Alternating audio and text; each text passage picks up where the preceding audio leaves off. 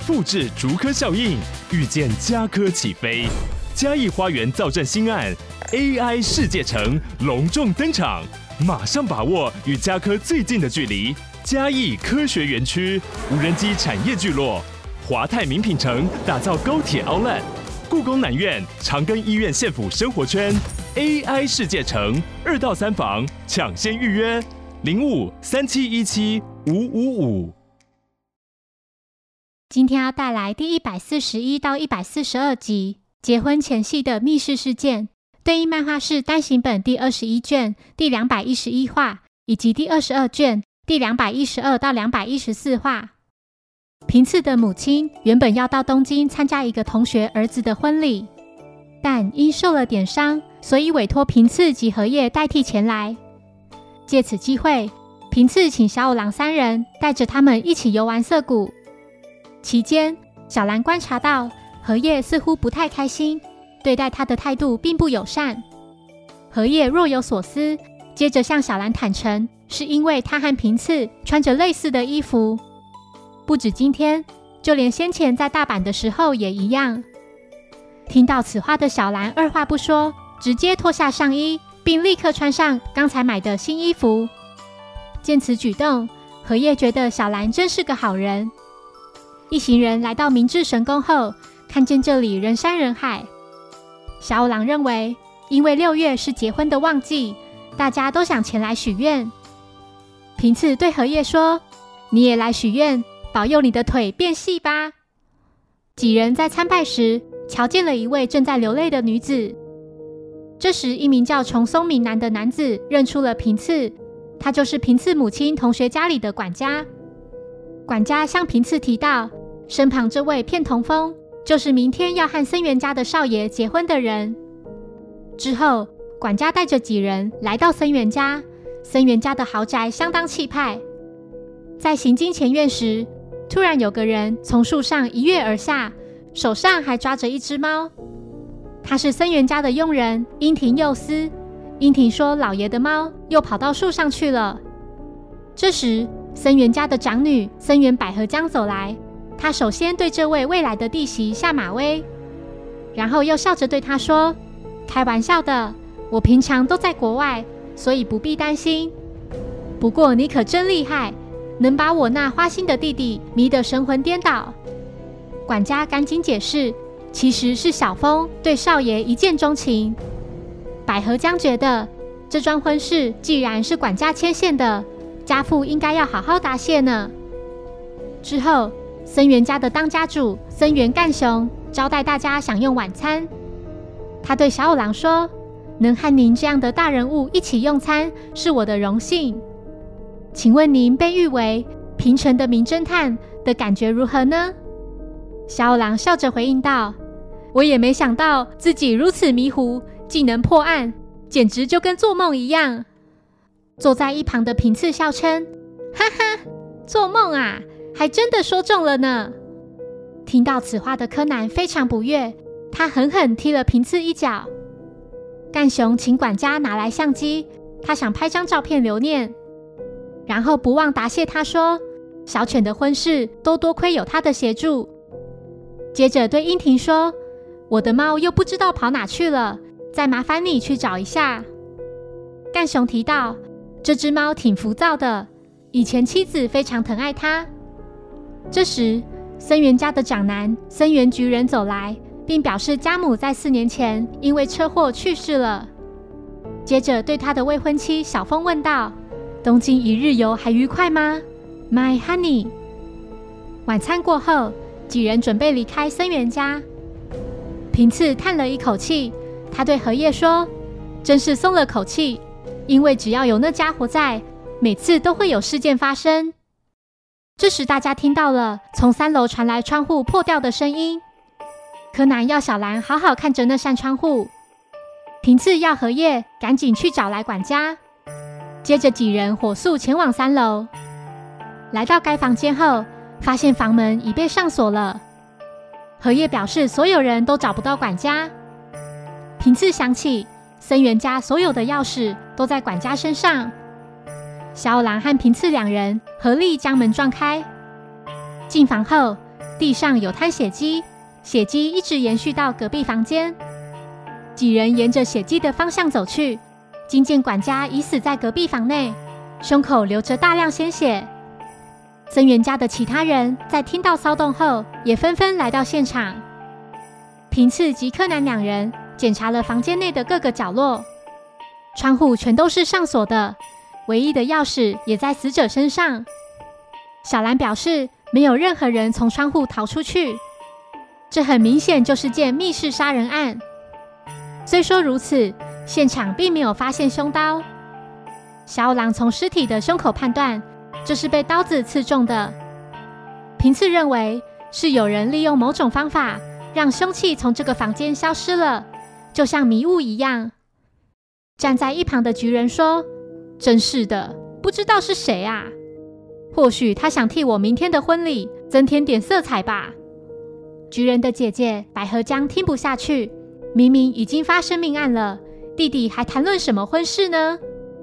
菊人回应道：“死的又不是我们森源家的人，而且事到如今。”我也不想取消蜜月旅行。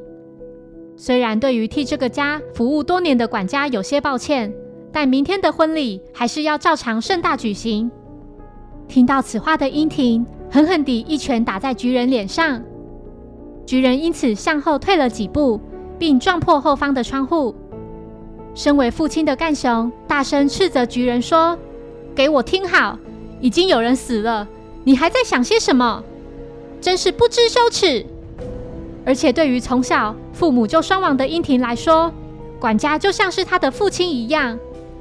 再说这桩婚事也是管家跟我提起的，况且管家也很尽力辅佐你在公司的职务。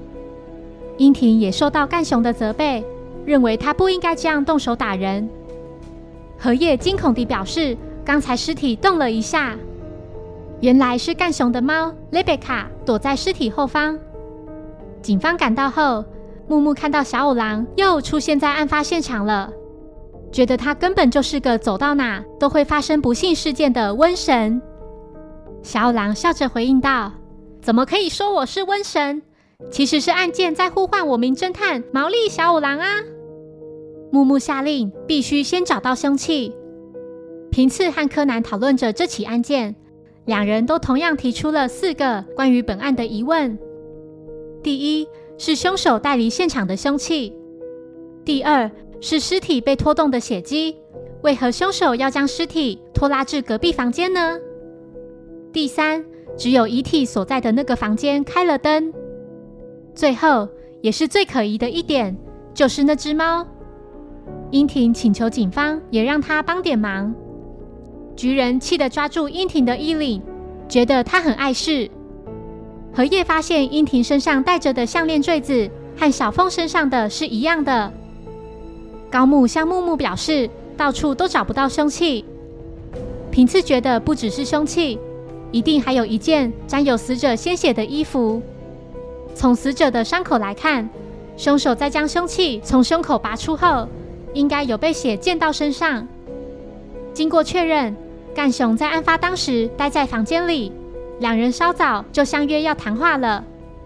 而百合江在洗澡，菊人则是待在房间里看杂志、听音乐。英婷遵照主人的吩咐，到处找寻猫咪。小峰表示自己一个人待在房间里小睡，可是百合江曾到过他的房间，想邀请他一起洗澡，然而却无人回应。监视员提到。窗户锁的握柄内侧沾有些许血迹，平次认为这就表示凶手是在行凶后才关上窗户的。柯南在地上捡到了一片玻璃碎片，他请平次看看玻璃上的一个小小的洞。从形状来看，这个小洞应该是在靠近窗框的地方。干雄向木木说，管家在来到森源家之前，是他和太太的好友。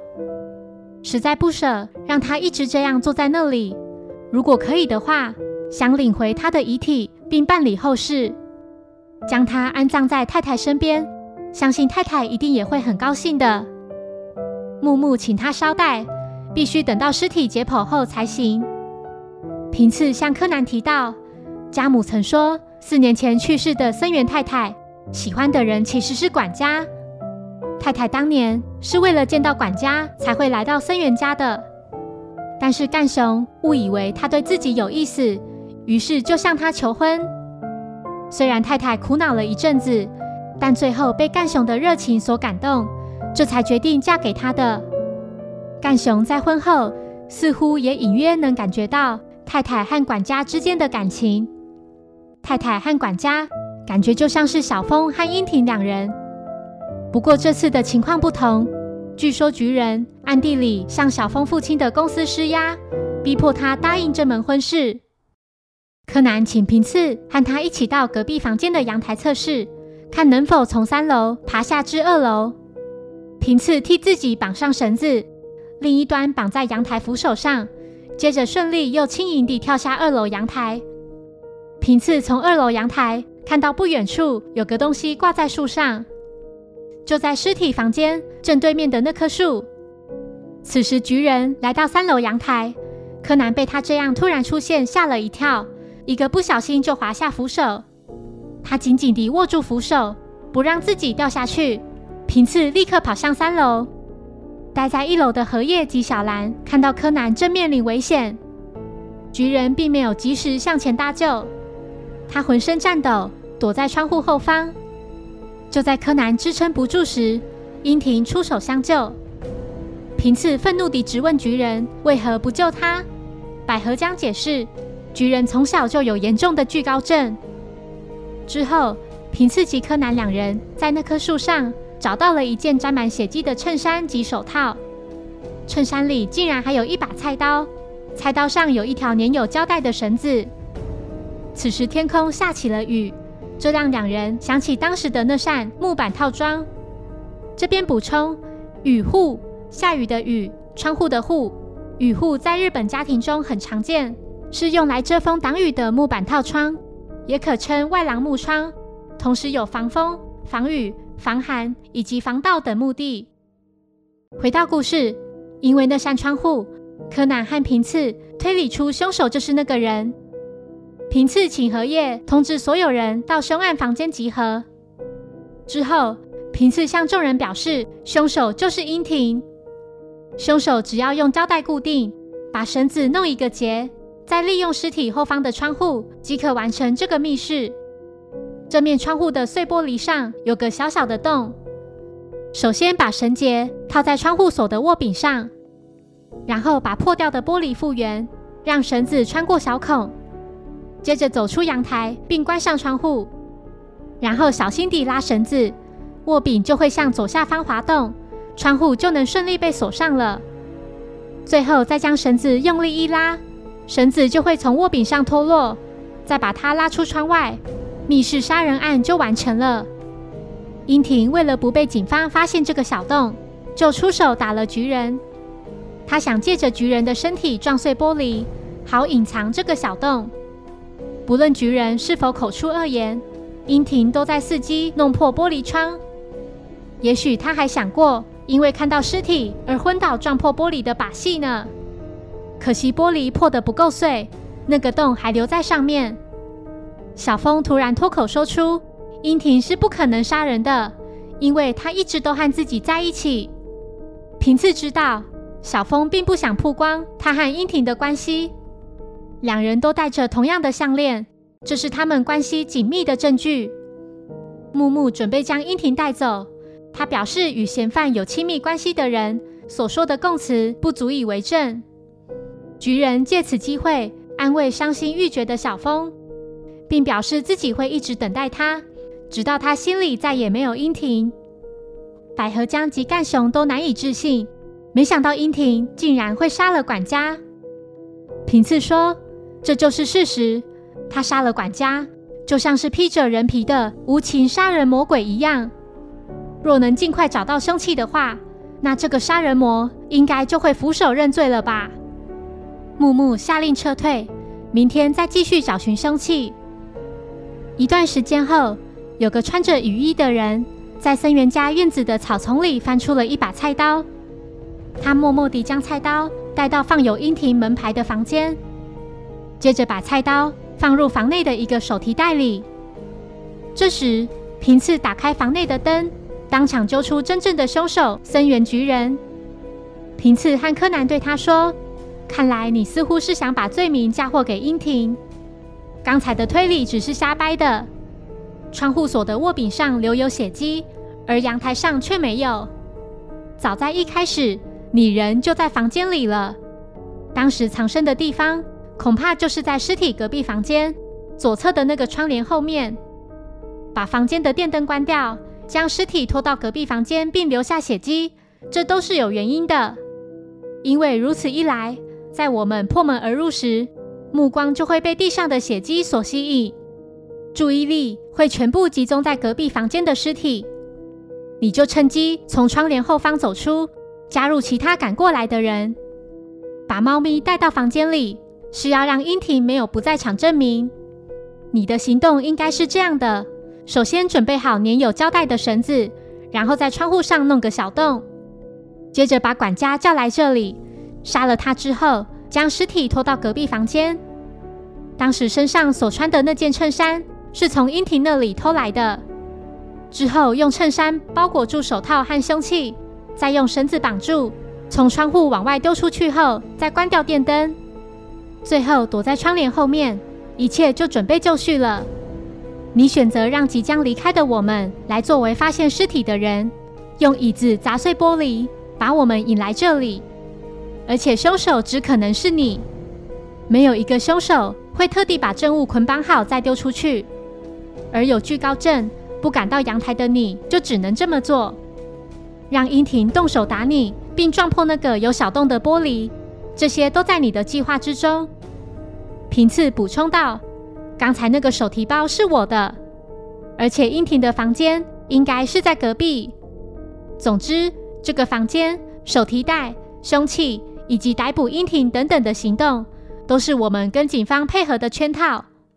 因为我们要让你放下戒心，主动拿出铁证。局人终于认罪，他说：“都是他不好。管家说，要是不取消婚约，就要告诉家父我在公司的违法行为。明明提出这门婚事的人也是他，我真是搞不懂。”所以我要嫁祸给阻挠我婚事的英婷。平次回应道：“其实小峰起初就是为了见英婷才会来到森源家的。管家误以为他是要来见你，才提起这门婚事，就像你父亲当年一样。”柯南说：“他一定是担心你受到刺激，才没有对你说出口。”事件过后，平次及荷叶两人准备回大阪。小兰强迫让荷叶穿上自己的衣服，这件衣服是和平次相同的条纹款式。荷叶满脸通红，害羞地想把衣服换掉。平次笑称：“我是无所谓啦，这么一来就像兄弟一样呢，穿相同的衣服啊。”谢谢收听，如果喜欢本节目，欢迎小额赞助给我支持，谢谢。那我们下一集再见，拜拜。